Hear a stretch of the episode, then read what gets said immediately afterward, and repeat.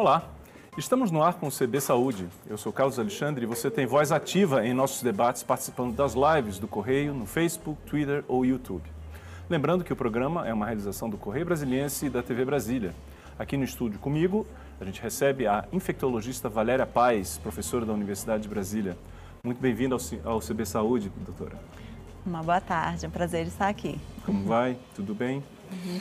Doutora, eu vou começar conversando, eu vou começar a nossa conversa com uma pergunta difícil, né? Porque o momento é difícil, o momento é grave. Eu queria que a senhora comentasse é, sobre o atual momento da pandemia. A senhora é, sabe, está a par do estudo da Fiocruz, anunciado na terça-feira à noite, falando de que o país enfrenta o maior colapso sanitário da história. Como é que a senhora está vendo esse momento e para que qual o direcionamento disso? É, nós chegamos no pior momento da pandemia no nosso país. É, nós já temos um sistema de saúde já cronicamente sobrecarregado, né, que cronicamente já a gente já, já temos demandas de vagas de UTI, né, mesmo antes da pandemia.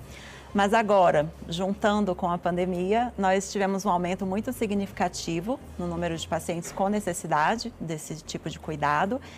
E nos gera uma preocupação muito grande, né? Uhum. Porque nós ainda vemos uma alta taxa de transmissão, um número muito elevado de casos novos de Covid-19 todos os dias. E eh, quanto mais pacientes infectados, mais pacientes irão evoluir para a forma grave, mais pacientes precisarão de UTI. E esse cuidado de UTI é, muitas, é o que define entre a vida e a morte de muitas uhum. pessoas. Uhum. Então, a gente precisa garantir acesso à UTI para esses pacientes que têm a forma clínica grave. Uhum. E chegamos nesse momento. Eu acho uhum. que é, é, importante falar, a senhora mencionou a questão das UTIs, né? E é muito grave, porque o Distrito Federal, inclusive, ele faz parte do grupo, que é a maioria do país, que está com a ocupação das UTIs acima de 80%. Hoje, inclusive, nós temos dados mais atualizados que falam em leitos públicos de, COVID, de UTI ocupados na faixa de 95,8%. É, inclui adultos, natal e pediátrico. Leitos públicos em adultos estão na faixa de 96% e uma fila de espera com 321 pacientes. Eu queria saber da senhora o que, que isso, expliquei, se a senhora explicasse, o que, que isso significa, 300 pessoas na fila de espera. Então, é, num leito de UTI, nós temos um suporte. É, UTI significa unidade de terapia intensiva. Então, é uma unidade de cuidados para pacientes muito críticos, que precisam de cuidados muito delicados, nas 24 horas. E é um local onde eu tenho uma equipe multiprofissional para oferecer esses cuidados a tempo e a hora. Então, um paciente que o quadro clínico pode mudar repentinamente, ele pode piorar muito rápido, ele pode precisar de uma intubação, ele pode precisar de medicamentos para manter a pressão, por exemplo, uhum. né? Então, é esse tipo de, desse tipo de cuidado que nós estamos falando quando a gente fala no cuidado de UTI. E aí, quando a gente fica sabendo de uma fila de 300 pessoas aguardando a vaga numa UTI, uhum. né? Esses pacientes estão internados em outras unidades, mas eles não estão recebendo um nível de cuidado a com este mesmo adequada. grau de detalhamento, uhum. né? Então, isso pode sim repercutir numa maior letalidade né, da, da Covid e também de outros agravos. Nós temos que lembrar que nós temos outras doenças, né, temos pacientes com outros tipos de, de agravo que também precisam de UTI, doenças cardíacas, uhum. doenças oncológicas, uhum. doenças renais, doenças crônicas, né? Então, pense numa situação, uma pessoa, por exemplo, que sofre um acidente de carro, que precisa de uma UTI, ou de uma pessoa que precisou de uma cirurgia para tratar o câncer e que uhum. precisa fazer um pós-operatório numa. UTI, essas pessoas também estão prejudicadas. Quer dizer, tem duas questões aí, né? Quer dizer, se por um lado você tem a fila de 300 pessoas que estão internadas, mas que deveriam estar recebendo um atendimento em nível de UTI, essas pessoas elas não receberão a resposta rápida que necessária para, para o atendimento delas. E por outro lado, você tem outros pacientes que também precisam de atendimento de UTI, como acidentes, é, e outras situações que também não serão atendidos. Isso. Não isso. é apenas a questão dos doentes do de COVID. COVID. Isso. E é isso que me preocupa, porque, claro, que nesse momento de aumento de demanda, é, a rede de saúde está sendo reorganizada, né? Então, outros serviços estão sendo fechados justamente para direcionar tanto a estrutura física quanto os profissionais para atendimento dos casos de Covid mas é, esses outros pacientes ficaram desassistidos. Uhum. Né? Então, ao longo do ano passado, nós já tivemos um período longo em que nós cancelamos cirurgias eletivas, né? E tudo, e essas pessoas estão aguardando. Né? Então, é, a palavra que eu gostaria de falar é que nós precisamos de uma solução definitiva para essa crise. Para mim, isso passa pela adesão de todos às medidas de prevenção e também pela vacinação. Quanto mais rápido nós conseguimos uma vacinação maciça, nós vamos conseguir reduzir a taxa de transmissão, uhum.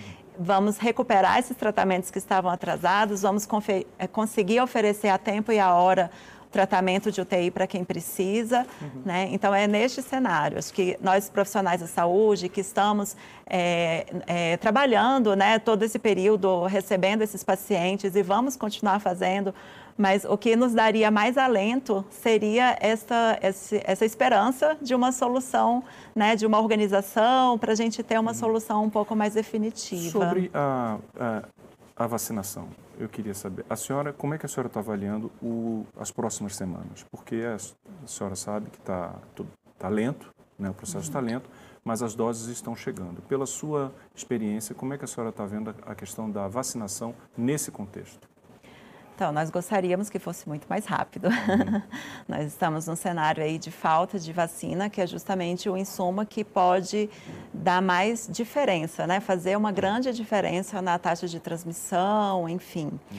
Hoje eu tive informações de informações preliminares de que com a vacina dos idosos no Distrito Federal, nós já estamos observando uma pequena uma tendência para a redução de internação desses idosos. Uhum. Então, é exatamente esse o tipo de efeito que nós esperamos, né? Vacinar para que menos pessoas precisem de cuidados críticos e, enfim, então... Significa que vocês já começam a observar uma redução do número de internações de pessoas na faixa de 80 anos ou um pouco isso, a menos. Né? Esse grupo que já foi vacinado. Uhum. Então, por isso que quanto mais rápido a gente avançar, a vacinação, nós estamos falando sim sobre salvar vidas. Né? Ou seja, é um efeito, é um resultado prático para aqueles que ainda duvidam da, da, da, eficácia de uma vacina, né? Sim.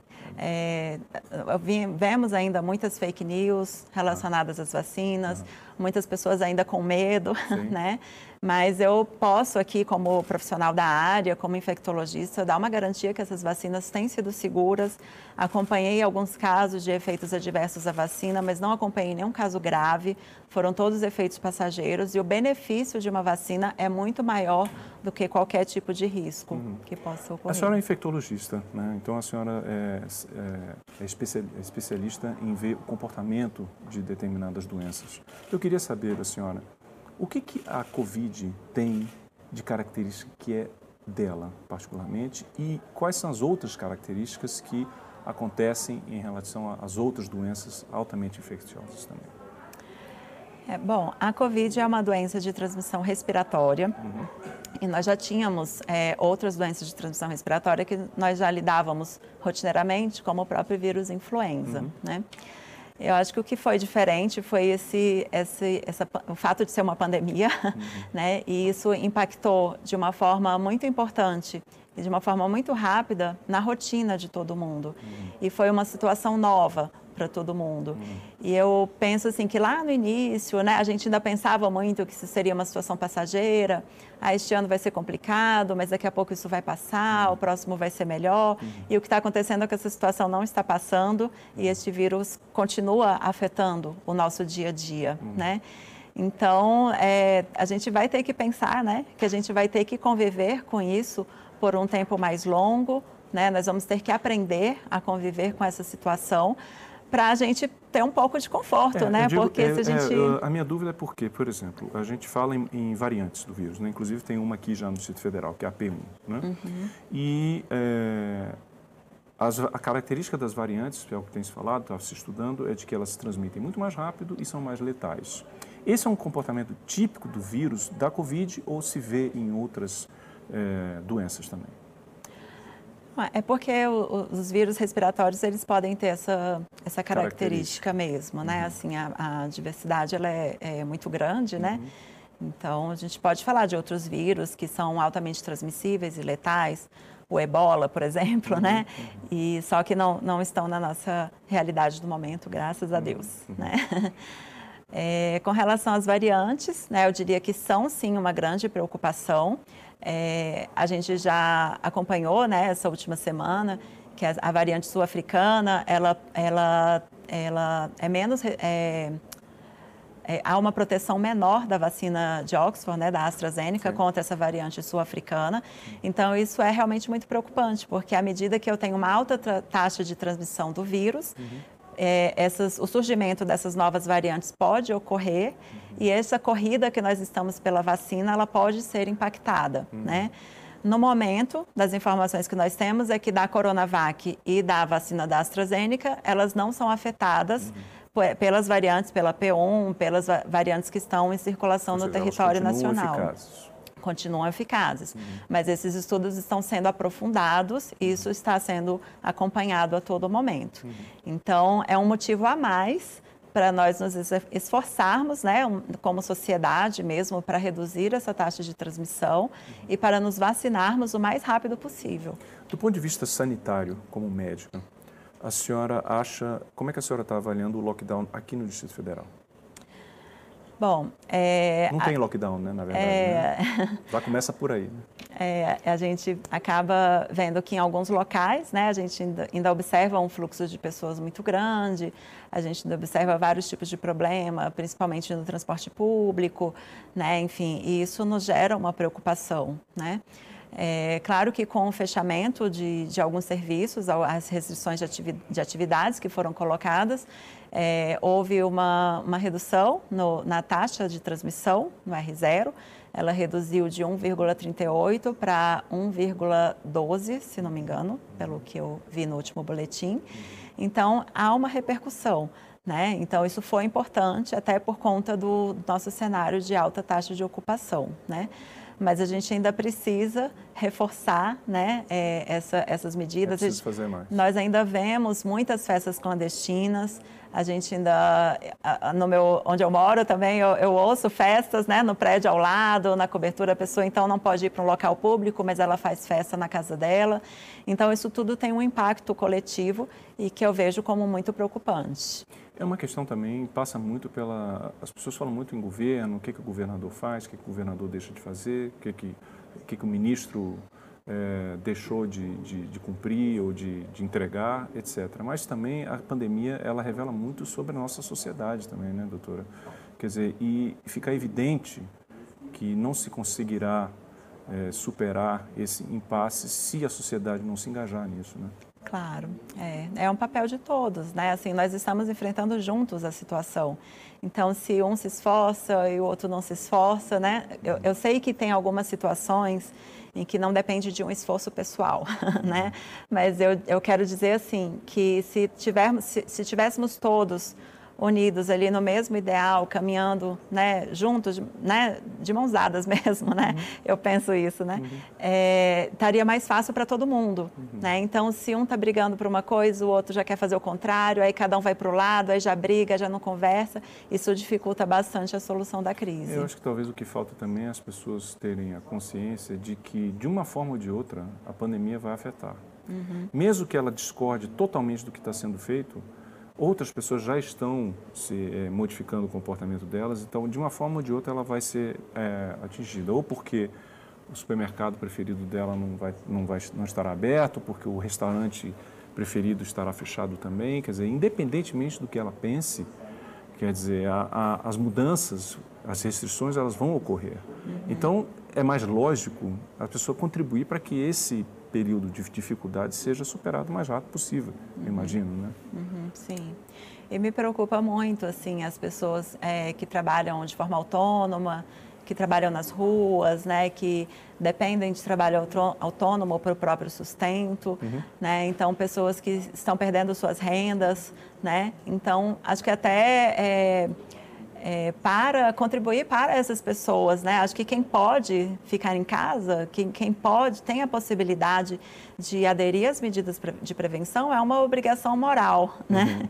Porque é essa pessoa, se a pessoa precisa sair de casa para o próprio sustento, claro que nós vamos é, orientar que essa pessoa vá é, aderindo né, com a máscara, né, que ela, essa pessoa consiga um álcool né, para higienizar as uhum. mãos, uhum. para buscar, porque ela está buscando sobrevivência também uhum. e nós não podemos criticar essas pessoas. Né? Então, é, é por isso que eu fico muito triste quando eu vejo uma festa clandestina, uhum. porque eu acho um desrespeito com essas pessoas que precisam sair de casa para trabalhar. Eu queria fazer um cruzamento, então, disso que a senhora está falando. É a segunda vez que a senhora menciona as festas clandestinas, e, em geral, nós estamos falando de jovens, né? Uhum. Jovens que estão é, agindo é, de, uma, de, forma despreocupada em relação a, a, a, um momento. Só que a senhora sabe também que já existem estudos que indicam a, que o vírus está mudando de público-alvo, digamos assim. Ele está atacando as pessoas mais jovens também. E aí eu pergunto, como é que isso fica, se a senhora tem informação, numa UTI ou num tratamento é, é, para esses doentes? É, nós já estamos observando nas UTIs um aumento do número de pacientes jovens na UTI. Uhum. É, então, é, aqui no Distrito Federal mesmo, o maior número de casos em adultos entre 20 e 59 anos, né? Uhum. Então, um adulto jovem, que é justamente o que está saindo para trabalhar. Uhum. Né? Claro que a probabilidade dele evoluir para a forma clínica mais grave é menor, mas se eu tenho um número muito grande de casos, esse percentual pequeno passa a ser um percentual Sim. significativo e que vai sobrecarregar também é, o serviço de saúde. É. O, o, eu estava verificando, é, o, o, aumento de internações de UTI de jovens aumentou assim de uma forma exponencial, né? ao passo que de outras faixas etárias há um aumento também, com exceção dos de, na faixa de 80 anos, em decorrência da vacina, como a senhora lembrou bem, mas o aumento de, de jovens tem sido assim algo assustador, né? É, e é um grupo também que tem menos medo, né, da doença, é. né, que já sabe como que talvez... mostram as imagens, né, que a gente está é. vendo aqui das aglomerações? Já sabem que tem menor probabilidades de evoluir para forma grave, mas eu quero reforçar aqui que nós estamos vendo sim esses jovens na UTI hum. e que esses jovens também participam da cadeia de transmissão da doença e que eles colaboram para que a, a, a doença seja transmitida para mais pessoas.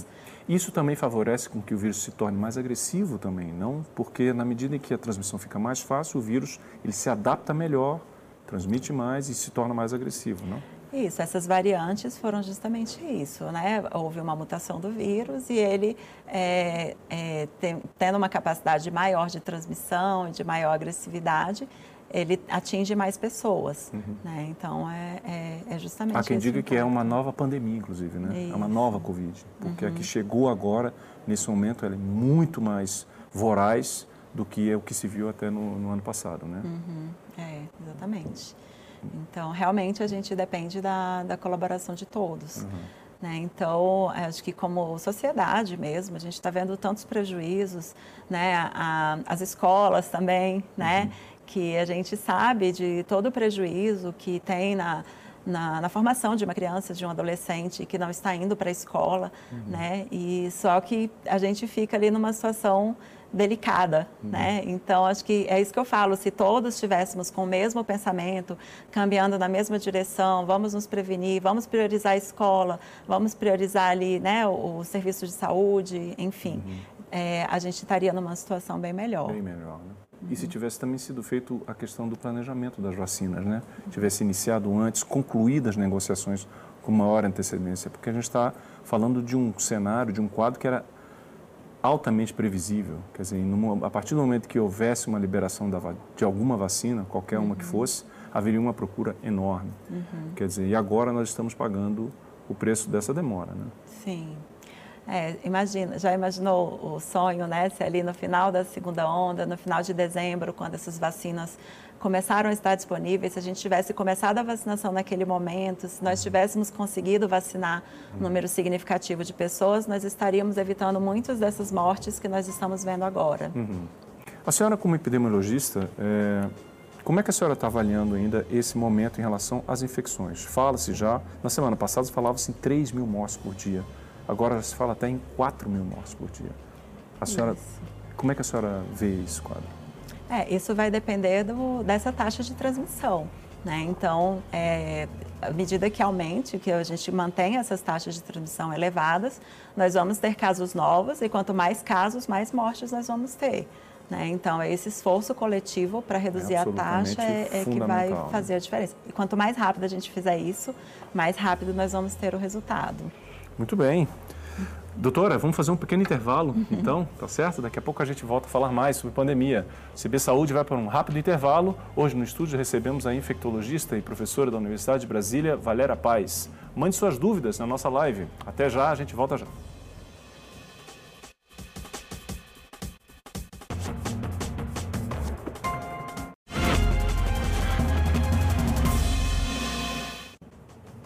CB Saúde está de volta. Hoje aqui recebemos no estúdio a infectologista Valéria Paz, professora da Universidade de Brasília.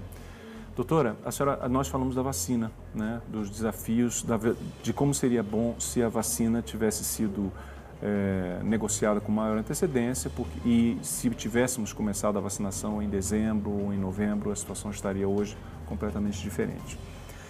E tem uma discussão também muito forte em relação à vacinação, inclusive são perguntas de telespectadores aqui, tem da Rosimeire Vasconcelos, da Kátia Calil, é, referente à vacinação de policiais. Elas defendem que policiais também deveriam ter receber algum tratamento especial na medida que eles também estão é, trabalhando na linha de frente é, em relação à Covid, estão nas ruas. Agora, existem outras categorias também, né? Existem os professores, existem os dentistas, é, e uma série, até jornalistas também, uhum. que defendem é, também a, um tratamento específico é, no que se refere à vacina. É uma, é uma decisão difícil, né? A senhora não é do governo, evidentemente, mas a senhora tem um ponto de vista uhum. sanitário, como médica, uhum. para falar nessa discussão. Como é que é? Então, é, eu diria assim que um objetivo muito importante da vacina é tentar reduzir infecções e a partir disso reduzir mortes. Eu acho que é isso que nós precisamos mais urgentemente. Então, eu diria que o, a vigilância epidemiológica do Distrito Federal, do governo federal, enfim, ela tem que analisar essas informações é, de uma forma ágil, de uma forma inteligente, né, para ver quem são as pessoas que estão morrendo. Vamos vacinar essas pessoas rapidamente para evitar essas mortes.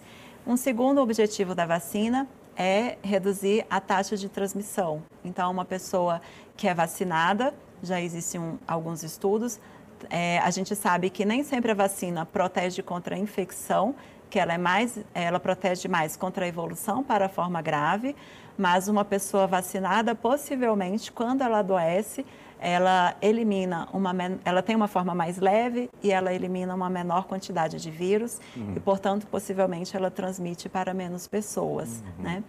Então, eu diria que a gente está nesse cenário muito delicado é, o que eu tenho para falar, assim, o, o, principal problema que nós temos é, é pouca vacina, Exato. né? E o que eu defendo é que todo mundo seja vacinado o mais rápido possível. Nós é, mais estamos... ou menos, é uma, é, uma, é uma escolha delicada, porque quando você vê, estou falando em cenários do, do Brasil, quando você tem 3 mil pessoas praticamente morrendo todos os dias, em que momento você vai dizer, olha, essa pessoa aqui é mais importante do que a outra? São é, 3 mil vidas, uhum. quer dizer que uma vida é tão importante quanto a outra. Uhum. Né? É, então a gente é, nós temos falado isso nos é, um boletim do comitê da UNB, sim, né, sim. que libera periodicamente uma análise do cenário epidemiológico e nós sempre temos falado isso, que essa análise da epidemiologia, né, uma análise mais refinada né? Aonde está tendo a maior taxa de transmissão? Aonde está tendo o maior número de óbitos? Vamos intensificar as medidas naquele local. Uhum. E a vacina é um recurso valioso também uhum. para isso. Uhum. Então, é, a gente, eu defendo firmemente que a gente consiga muitas vacinas para vacinar todo mundo o mais rápido possível, porque não tenho como falar para ninguém que essa pessoa está segura, claro. né? Que essa pessoa, ah, não, fica em casa mais um pouquinho, Exato. porque você fica sem a vacina mais um ano. Não tem como. Exato. Né? Então, a nossa batalha a gente tem que se unir. Na verdade, acho que ao invés das categorias é, discutirem quem é mais importante, uhum. acho que seria muito mais efetivo se todas as categorias se unissem. Nós exigimos a vacina agora. Para todos. Para todos. E não para uma Seria um movimento categoria. muito mais forte. Entendo. A senhora tocou num ponto muito interessante que eu, eu gostaria de perguntar. É, na, na, medida que a pessoa toma vacina, as vacinas elas têm um efeito que atenua os efe, o, o, o, de atenuar os sintomas da, da, da, da Covid. Quer dizer, então é absolutamente importante as pessoas lembrarem de que a vacina não, é, não representa uma cura, uma imunização completa em relação à Covid. Pelo contrário, quer dizer, ela, na verdade, ela é uma barreira, uhum. né, mas ela, você, a pessoa ainda está exposta ao vírus e ainda pode transmitir, não é isso? Sim, exatamente. Então, nós ainda estamos nesse cenário de altíssima taxa de transmissão. É, tenho acompanhado alguns casos de profissionais que receberam dose a da vacina. vacina e estão com Covid. Uhum. Né? Então, todos os que eu acompanhei tiveram a forma leve, nenhum deles teve a forma grave, mas isso significa que as medidas de proteção ainda não podem ser abandonadas, nós vamos precisar continuar mais um tempo. Qual que é o cenário que eu espero, que eu sonho? Eu sonho com uma alta cobertura vacinal e com uma baixa taxa de transmissão, um baixo número de casos. Uhum. Quando chegar neste ponto, é que nós vamos avaliar é, também a, a, a, a, questão das máscaras, uhum. enfim, que é o que está uhum. mais incomodando exato, todo mundo. Exato. Né? Mas... Quer dizer, está é, tá evidente que são, é preciso é, pensar e agir em, em adotar ações simultâneas. Sim. Você tem uma frente, que é a vacina, mas ao mesmo tempo você não pode descartar da máscara, você não pode descartar do distanciamento social. É uma, é uma ação é, é múltipla que tem que se pensar e se agir é, e se considerar em relação ao, vírus. Isso. Então, assim, ao invés de eu ficar pensando que dia que eu vou parar de usar máscara, uhum. a gente já se frustrou um pouco com isso esse uhum. ano, né? Uhum. É, eu devo procurar qual máscara eu me adapto melhor, qual que eu me sinto. Eu tenho os modelos que, que eu adapta melhor e no meu rosto. Quais são os modelos? Não, eu tenho, eu uso a minha máscara é, no hospital, Sim. eu tenho as máscaras de tecido, eu não vou fazer propaganda, né? Claro.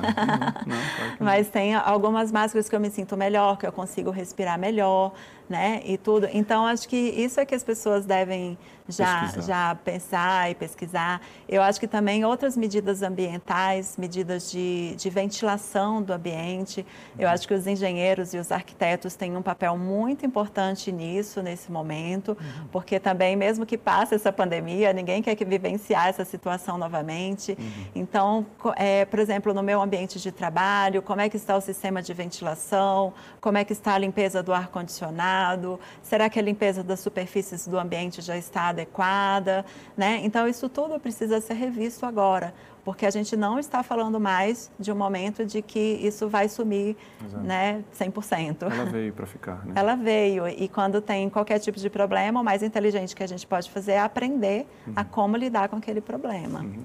Quer dizer, você, a pessoa aceitar um novo normal e construir uma nova realidade, porque ela está aí e não vai mudar. Quer dizer, uma das maiores dificuldades né, que tem em relação à Covid é, as pessoas insistirem em querer ter a vida como ela era antes uhum. e não será mais como era antes. Né? Isso, e assim, é, não necessariamente são, são coisas ruins, a gente uhum. já se adaptou a tanta coisa, né? A gente já aprendeu tanto. então, eu penso, sim, que é possível a gente aprender e se adaptar a essa nova situação. Uhum. O brasileiro ele é muito criativo, a gente tem pesquisadores, temos cientistas, temos técnicos também muito competentes.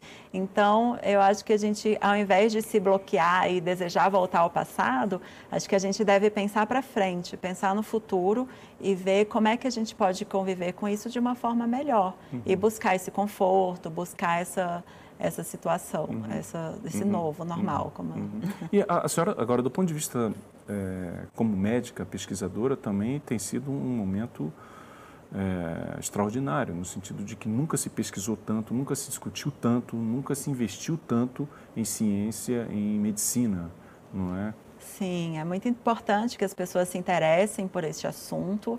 Né? É, as próprias pesquisas nas vacinas mesmo, o recrutamento de voluntários para vacina foi muito rápido e isso foi importantíssimo, né? Então, olha que importante, as pessoas querendo contribuir para a ciência, querendo participar, confiando nos pesquisadores, uhum. nas pessoas que estão ali conduzindo os estudos, uhum. né? Então isso é fenomenal. Isso, então isso é uma das coisas que também a gente pode levar é, como um, um uma coisa positiva, né? Que é as pessoas se interessarem por ciência, uhum. se interessarem por, por pesquisar. Uhum. E se a gente repercutir isso para as outras áreas também, que não são da saúde, já pensou se todo mundo Exato. investir nisso, né? Se interessar por isso, vou estudar como a gente vai melhorar como sociedade como a educação, também. por exemplo, né? A senhora da universidade conhece bem também, né? Sim. A situação da educação. A educação, ela é transformadora, né? Uhum.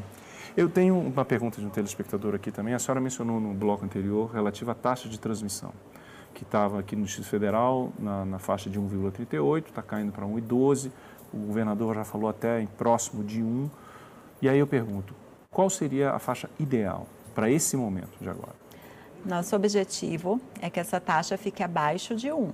Uhum. Tá? Então, se está abaixo de 1, significa que essa, a epidemia está arrefecendo, ela está reduzindo uhum. a transmissão. Então, por exemplo, se eu tenho uma taxa de transmissão de 1,38, uhum. significa de cada 100 pessoas que adquirem o vírus, estão transmitindo para outras 138. Uhum. Então, se isso acontece sucessivas vezes, eu tenho um aumento muito grande é, do número de pessoas afetadas, né? E se esse número está menor do que 1, então significa que se eu tenho 100 pessoas doentes hoje, elas transmitem apenas para 80, por exemplo.